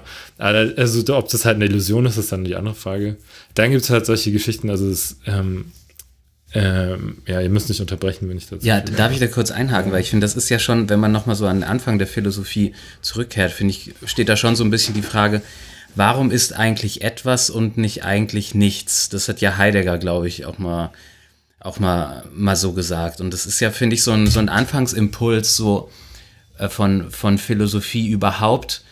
Ähm, irgendwie die Welt oder das, was ist, geistig zu durchdringen und dann, und dann zu etwas zu kommen. Und das war ja auch wahrscheinlich der Beginn de, der Geistigkeit überhaupt, vielleicht auch der Beginn der Philosophie vor, vor zwei, äh, zweieinhalbtausend Jahren. Und das war ja gleichbedeutend mit der Wissenschaft. Wissenschaft und Philosophie war ja das Gleiche. Ne? Es war ja auch die, die Naturphilosophie.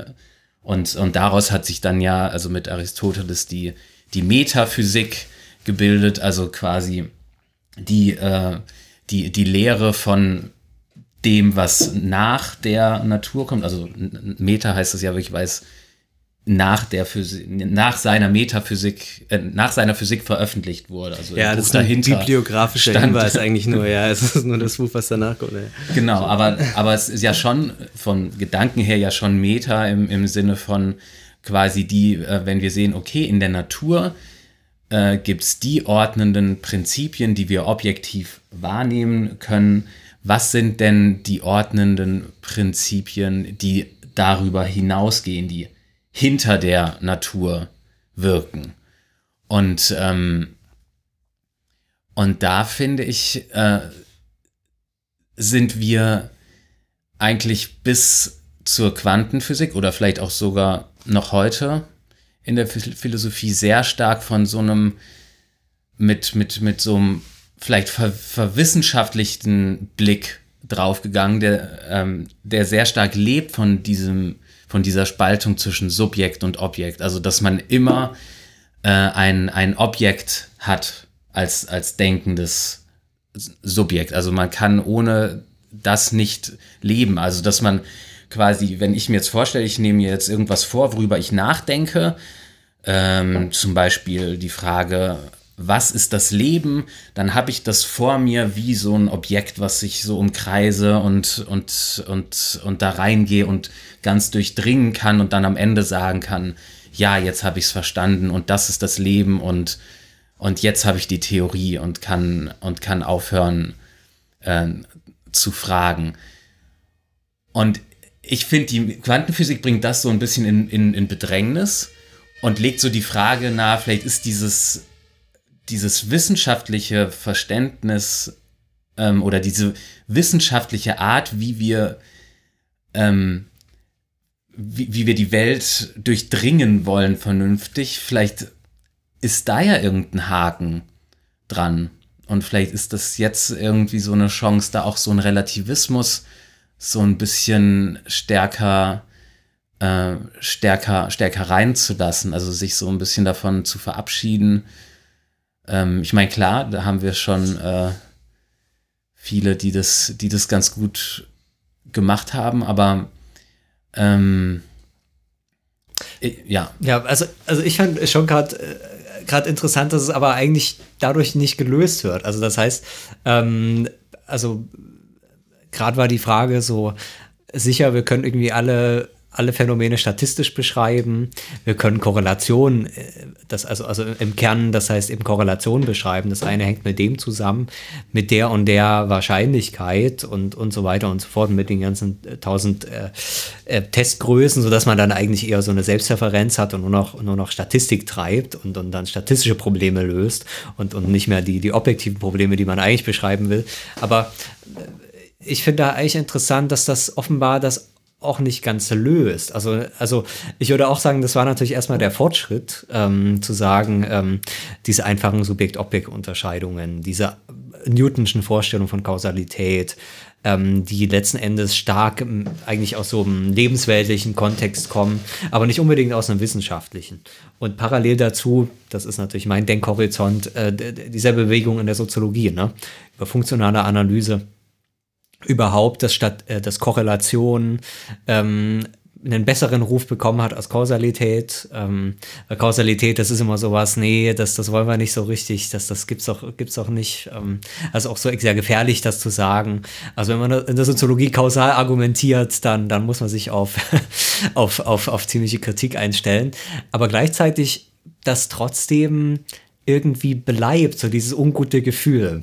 Ähm, also sicher können wir das alles machen. Das ist natürlich auch äh, so ein bisschen, da haben wir auch schon in anderen Sendungen drüber gesprochen, diese Big Data-Ideologie, ne, dass man sagt, man braucht gar keine äh, Kausalität mehr, man braucht keine Theorien mehr, braucht, brauchen gar nichts mehr. Wir brauchen nur noch Statistik, können beschreiben, wie sich die Welt entwickelt, einfach per Korrelation.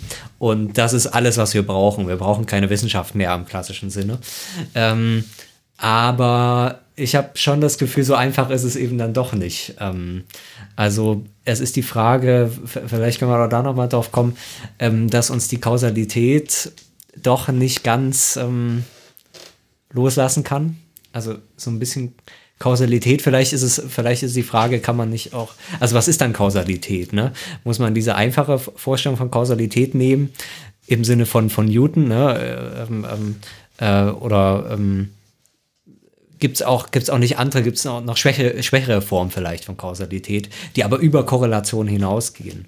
Ähm, also ich habe schon das Gefühl, auch in der Soziologie, ähm, dass eben diese, dieses reine und, und ich weiß nicht, wie sich das in der Physik verhält, aber so habe ich es eben verstanden, äh, dass das auch nicht, ähm, also dass man da auch ein bisschen unzufrieden ist damit. Ähm, und, jetzt, und jetzt eben nicht diese Form von, dass es eher eine Ideologie wäre zu sagen, wir lösen das alles statistisch auf und, und, und beschäftigen uns nicht mehr mit diesen ganzen blöden äh, äh, Kausal und, und Theorie und sowas. Wir, wir machen das eher alles ein bisschen vorsichtiger. Ähm, also, also das ist, ich, ich würde schon vermuten, dass das, ähm, dass das auch wieder vorbei ist, so, dass äh, ähm, ähm, zu sagen, man, man kann das in, in, äh, in Korrelation alles auflösen. Ähm, ist keine wirkliche Frage, aber. Input, ja.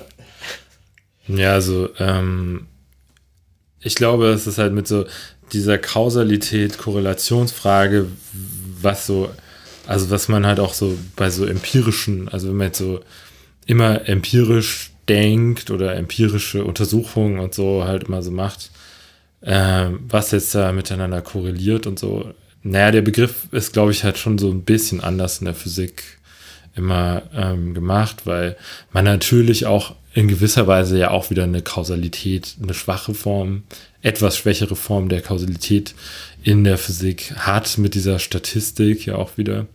Ähm, und die, so das Skandalöse ist, glaube ich, halt eher in dieser Inhärenz dieser statistischen Sachen. Also es ist immer so eher in der Meta-Ebene dieser Statistik, anstatt dass es jetzt halt irgendwie zufällig ist und dass es diese Kausalität gibt. Also man könnte sich zum Beispiel einfach ein physikalisches Experiment vorstellen, in dem man ähm, so ein Rydberg oder nee, Radiumatom benutzt, um sich selbst umzubringen. Ähm, dann wäre man sozusagen das, das Subjekt, was halt das Experiment beobachtet. Aber, ähm, also, ja, gut, gut also wenn das, das Objekt des Atoms quasi, oder? Genau, man ja. ist selber das Subjekt, was halt ein Experiment ja. macht und die Konsequenz des einen Ausgangs des Exper Experiments wäre halt, dass man stirbt. Also wäre sozusagen die, die Beobachtung bei dem Experiment nach der gängigen Quantentheorie, wäre ja der Zwang, dass man einfach immer das, das Outcome hat, wo man eben nicht stirbt, weil ja sonst die Beobachtungssituation ja einfach kaputt geht. Also ähm, ist das verständlich, die, die, die, die, die Aussage? Also Noch es nicht ist, ganz. Es, es, gibt, es gibt auf jeden Fall einen inneren Widerspruch dadurch, dass man halt immer den Beobachter braucht. Also das ist gefährlich. Niemand sollte da jetzt wirklich äh, irgendwelche Experimente in dieser Hinsicht bitte machen. Aber ähm, äh, es gibt halt tatsächlich diese Interpretation, also diese, wenn man diese Interpretation in letzter Konsequenz eben durchzieht und sagt, es gibt keine richtige objektive Mhm. Realität, es gibt immer nur den Beobachter. Alle, äh, alle ähm, Experimente sind statistisch und jede, jeder von diesen statistischen ähm, Möglichkeiten kommt sozusagen die gleiche ontologische Realität zu.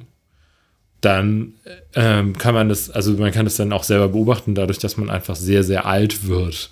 Also man, man wird einfach der älteste Mensch dann ähm, überhaupt sein irgendwann, weil man einfach immer als Subjekt in der Realität weiterlebt, in der man halt so alt geworden ist. Also wir werden es dann alle erleben, wenn das wirklich so funktioniert. Das ist genau der äh, interessante Punkt dabei. Oder ist es eben nicht so? Ja. Ja, beziehungsweise, ähm, also es hat ja die Quanten, das ist sowas, was ich immer denke. Es hat natürlich auch die Quanten gegeben vor der Quantenphysik. Alles andere Ja. wäre ja Quatsch zu denken. Ähm, also es, es ist ja nicht so, dass es die Quanten erst seit, seit 100, 100 Jahren gibt. Ähm, äh, also das heißt, diese Form von, von Eigenrealität ähm, muss, man, muss man dem schon zugestehen. Und da ist man aber wieder eben in einer Form von Beobachtung, die dann ähm, keine empirische Beobachtung mehr ist. Ne? Also man kann sich ja nicht mehr auf dieses empirische Problem äh, zurückziehen und sagen, im Experiment sieht das so aus oder so aus, sondern man- man muss auch sagen, es war eben eher diese, diese philosophische ähm, ähm, Soziolo also für mich wäre es natürlich irgendwie immer eine soziologische Entwicklung, dass diese Gesellschaft dann diese Vorstellung erstmal entwickeln konnte davon, dass es diese Teilchen überhaupt gibt und das ist mit den Atomen Ja. schon genauso. Ne? Ähm, äh, Atom, sage ich mal, ist eine Innova Innovation, die man ja eher auf das alte Griechenland zurückführen kann, dass da eine Gesellschaft sich schon solche, überhaupt die Vorstellung von Elementarteilchen entwickeln konnte, die dann erst erst 2000 Jahre später überhaupt erstmal experimentell ähm, überhaupt zeigbar waren. Ähm, aber sage ich mal, von diesem, von diesem, sage ich mal, kreativen Prozess, ähm, der, der, der, der nicht empirisch, äh, der, der letzten Endes kein empirisches Problem ist, ähm, von dem kann man sich nicht, nicht lösen eigentlich. Nee, natürlich nicht. Also es, da ist natürlich auch wieder ein inhärenter Widerspruch drin, wenn man einfach, wenn man so Sachen sagt, ich, ich, ich gebe euch eine objektive Wahrheit, dass es keine objektive Wahrheit gibt, sondern jegliche Wahrheit subjektiv ist. Ähm, das ist, da, da ist der Widerspruch, der innere Widerspruch so inhärent drin. Also in der Hinsicht sind halt alle diese Theorien, die sagen, man muss immer vom Subjekt auf das Objekt schließen, die haben ja immer diese, die, die haben einfach immer diesen Widerspruch automatisch. Also Stimmt, Ja, das ist so das klassische Relativismusproblem, äh, ähm, was, man, was man da so hat. Wenn man das irgendwie proklamiert, dann kann man eigentlich nur noch so vom Hundertsten äh, ins Tausendste gehen und wieder zurück. Naja, und das also hat weder, weder einen Anfang und Ende und hat vor allem nicht erklärt, äh, wer denn hier angefangen hat mal. Nö, nö, Ähm, also, die, also absolute Theorien, die haben jetzt diese, diese These nicht. Wenn, wenn, wenn man sagt, meine Wahrheit ist einfach generell gültig, dann äh, passt das natürlich. Dann er hat zumindest dieses Problem. Dann hat, es gibt zumindest keinen inneren Widerspruch. Dann wäre es aber auch nicht mehr so richtig relativistisch, oder? Genau, ja. ja, ja, okay, ja, ja, klar. Also konstruktivistischer Zirkel ist es auch, weil, also wenn man so, naja, wenn man was herstellt und alles hergestellt ist und alles konstruiert, was konstruiert dann und so weiter, dann Ja, das auch geht infiniter Regress Das, sozusagen. da gibt es ja. natürlich auch den ganz anderen, ja, den gibt es natürlich auch den anderen. Genau.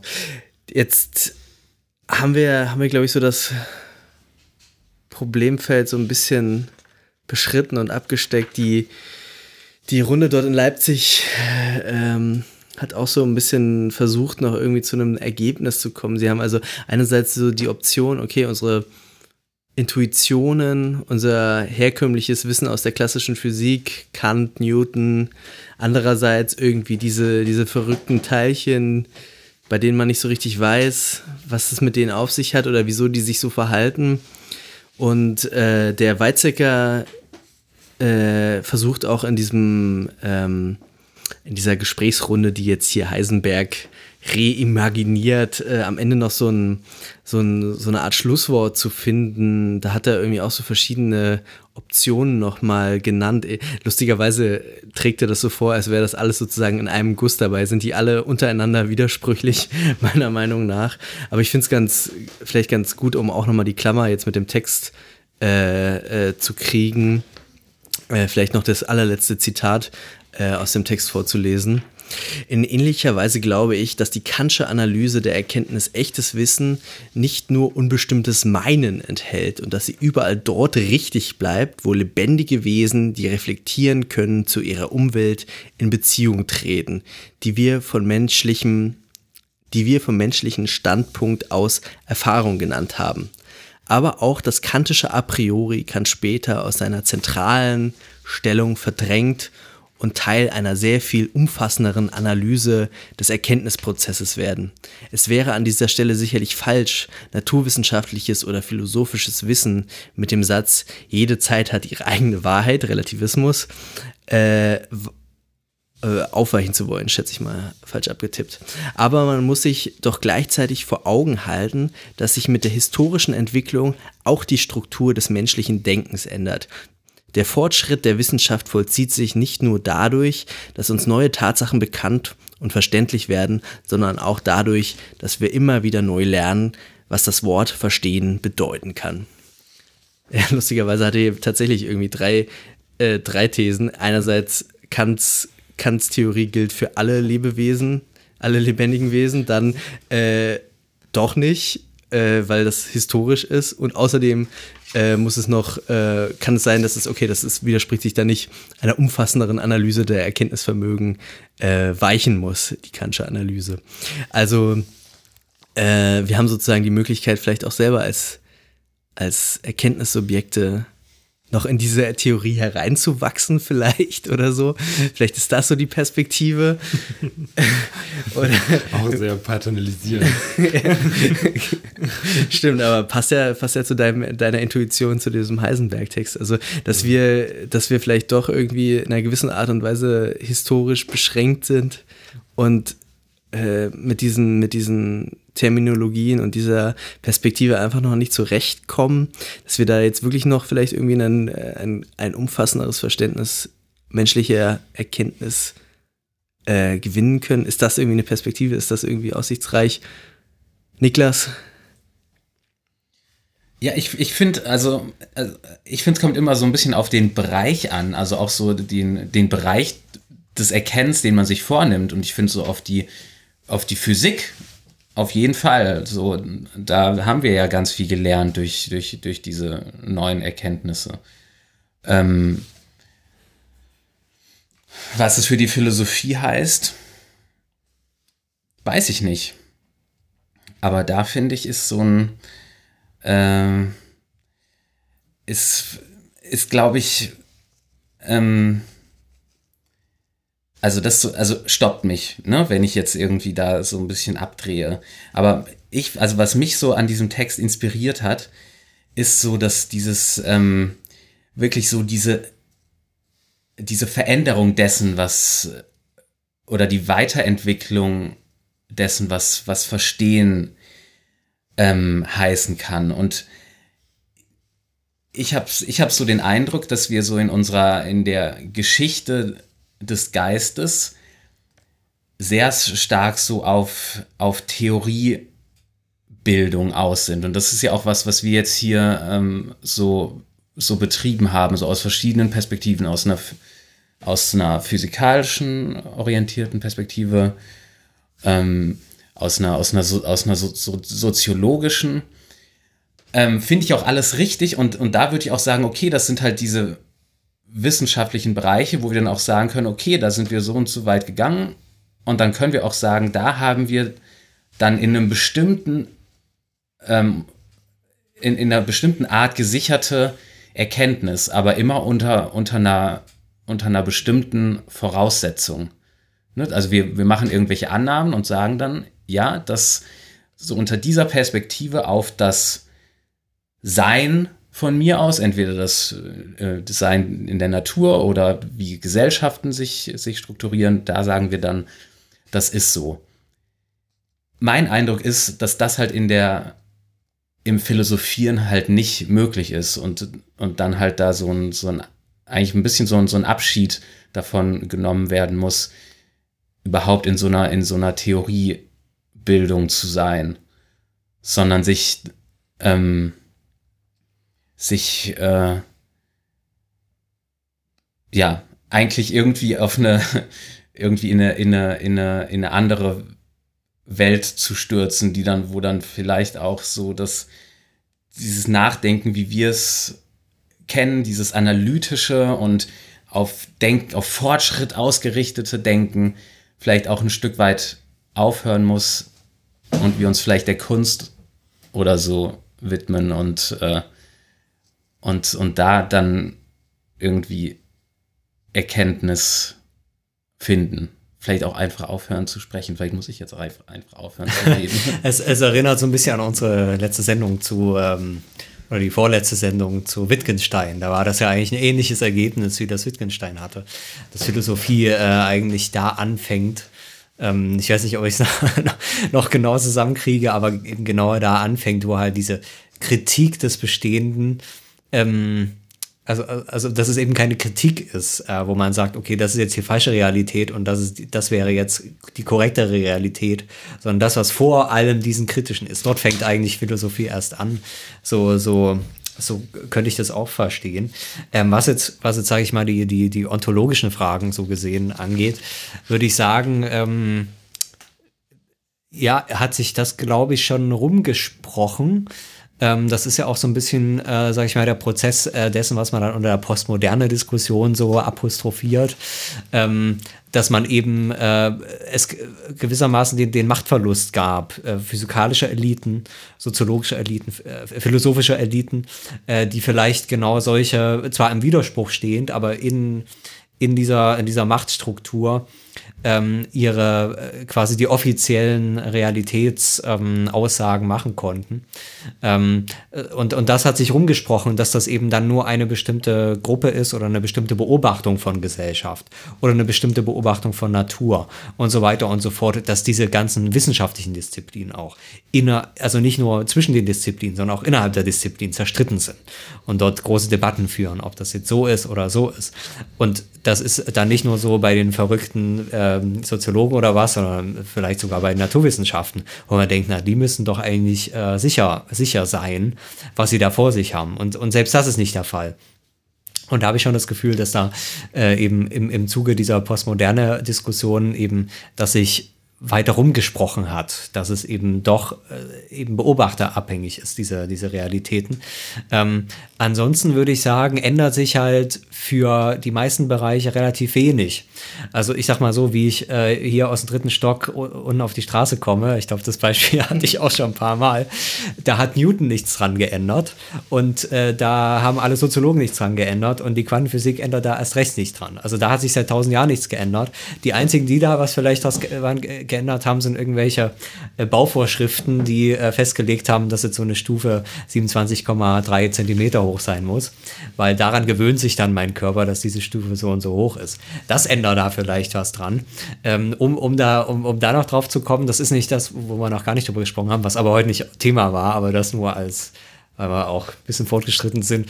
Äh, wir haben die Technik noch nicht erwähnt. Ne? Was sich ja geändert hat, ist vielleicht in, in erster Konsequenz nicht einfach das menschliche Denken, was auch immer das sein soll, sondern der Apparat, in, in dem quasi menschliches Denken, ähm, Quanten, so auch immer sie existieren mögen oder nicht in der Form, wie wir sie uns vorstellen, und die Laser und die Sensorik und die ähm, ähm, ähm äh, der, der Large Hadron Collider und so, inwiefern dieses, dieses Arrangement unseren Blick auf die, auf die, auf die Welt ändert.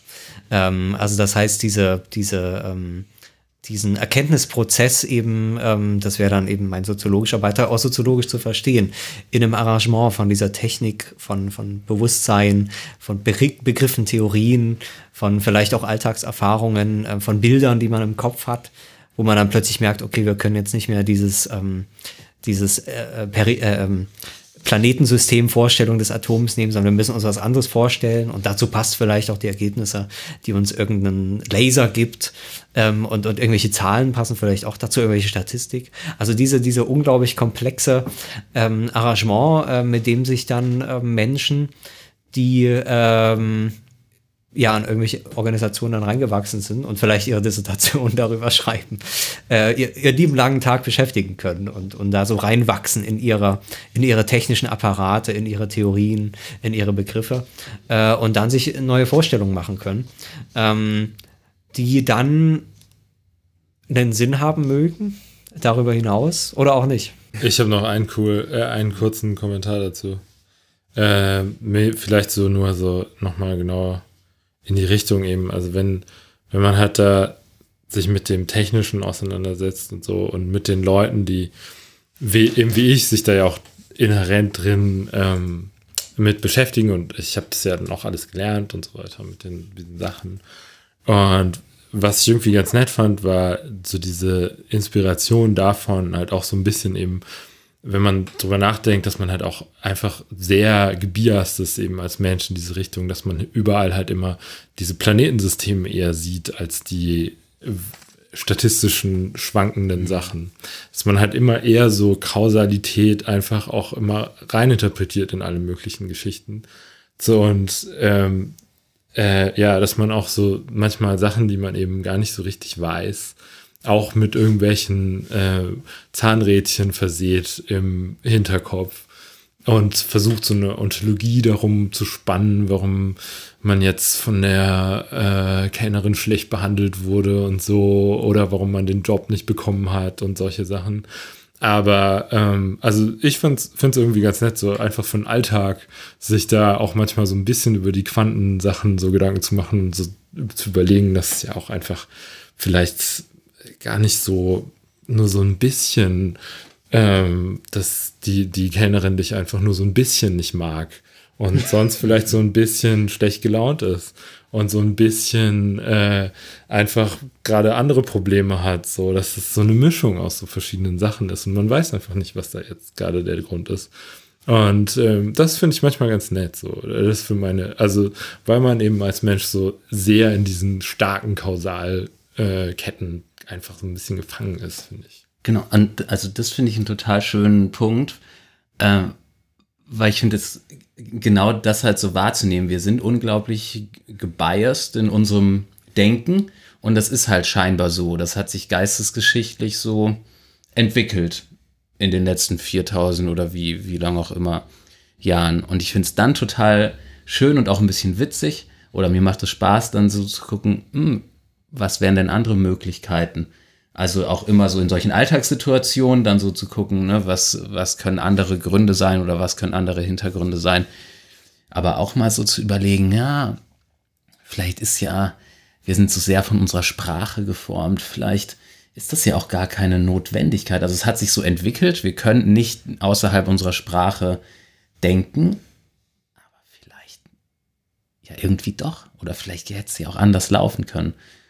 Und da wird es dann halt einfach so ein, so ein bisschen crazy. Und also ich kann da jetzt auch, da kann man dann schwer was zu sagen, aber ich finde es halt schon manchmal so, ich finde das wichtig, das wenigstens mal dem mal irgendwie Platz einzuräumen, weil sonst ist Worüber man nicht reden kann, darüber muss man schweigen. Also haben wir es schon gelernt. Aber man kann ein bisschen drüber Ein bisschen Richtung drüber gehen. auf jeden Fall. Aber dann kann man es nicht, dann kann man es nicht kommunizieren leider. Dann ist man mit sich selbst und seinem Gehirn alleine. Naja, vielleicht in der Musik. Aber das wäre, glaube ich, die nächste Sendung. Oder die, die kommt vielleicht mal, ja.